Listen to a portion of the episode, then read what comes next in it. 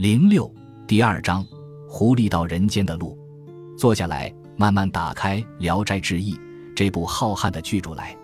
蒲松龄在其自序中说：“他才废干宝，雅爱搜神，情类黄州。苏轼喜人谈鬼。”由此，我们便知干宝的《搜神记》对蒲松龄的影响和示范。但真正将《聊斋志异》和《搜神记》分放在两个膝盖上，同时阅读比较时，我们知道了，《搜神记》是中国短篇小说的第一座山，而《聊斋志异》是又一座更高的山。回到狐狸到人间的路上来，回到狐狸在欧洲文学中两千多年仍为狐，而在中国文学中一经出现就为人上来。《搜神记》中的九篇狐小说，第一篇董仲舒系老黎的全文是：董仲舒下为讲诵，有客来意，书知其非常。客又云。欲语，书系之曰：“朝居之风，学居之语。轻非狐狸，则是西蜀。”客遂化为老狸。一文为：董仲舒教书讲经诵读，有一位客人来拜访，董仲舒知道他不同寻常。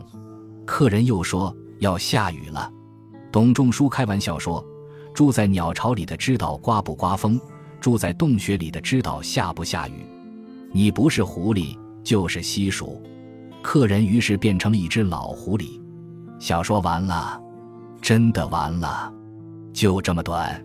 今天看这则故事，更像是一件事情或一个场景，而非一篇小说。但这就是中文写作在东晋三百一十七杠四百二十时给我们留下的现代小说威而饱满的种。《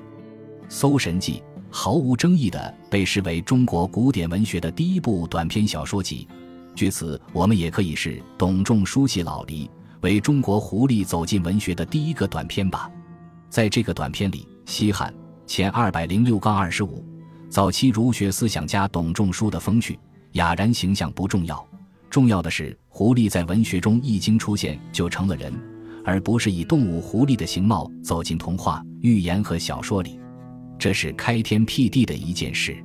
在文学中，动物不是动物而成了人。仅就这一点，我们的目光就该回望一六百年，对那个河南新蔡的作家投以敬慕和崇致。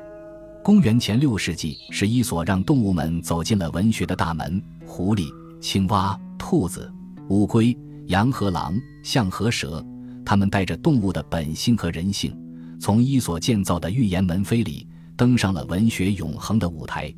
待时间过了近千年，是中国的千宝让那些本为动物的狐狸。在文学中豁然成了人，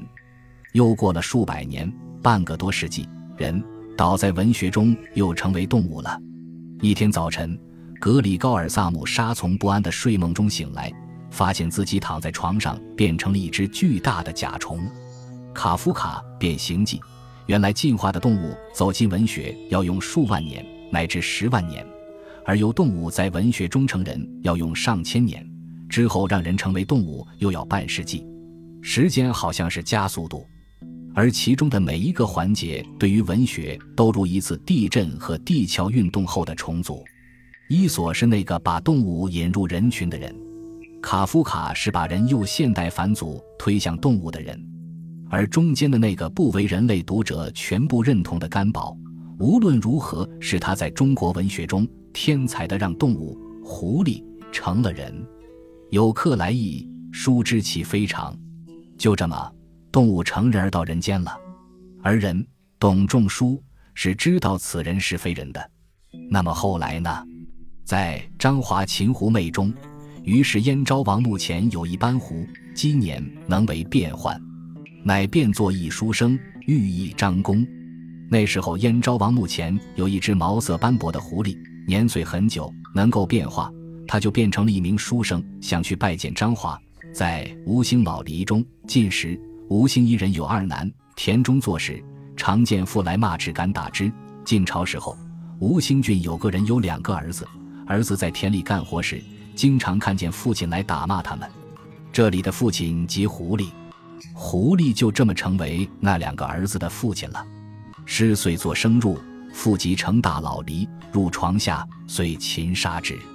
于是法师念着咒语进屋，父亲立刻成了一只大狐狸，钻到床下去，便把他捉杀了。如此，狐狸现出原形，死掉了。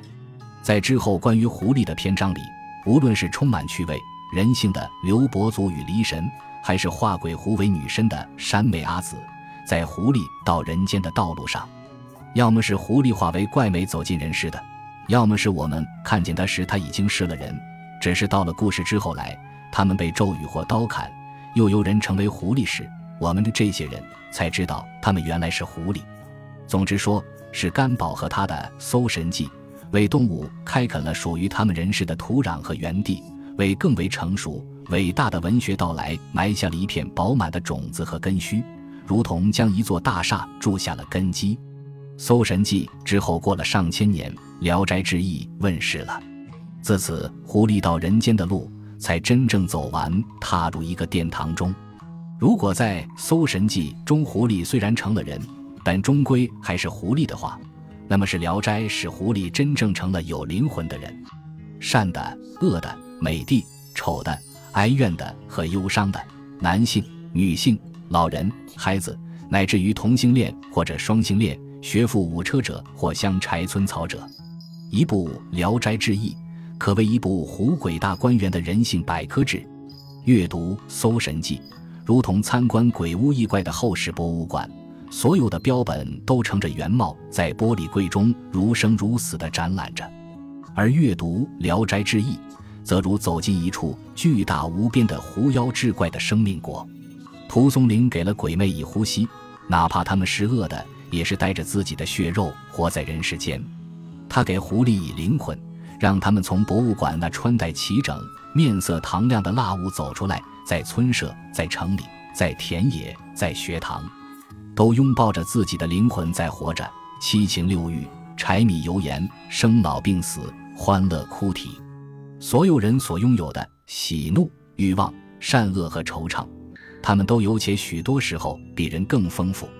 聊斋志异》接续了伊索和甘宝的天赋与创造，前者让动物成了文学，后者让他们在文学中成了简单的人，而《聊斋志异》则让动物狐狸。成了有灵魂的人，继承传着早期古典文学之根脉，又为今天的写作隐伏埋藏着现代的土壤和种子。《聊斋志异》一路走来的成书和生命，源自两个流域里时间的飘载和编纂者的划桨与舵向，一域为抄本，一域为印本。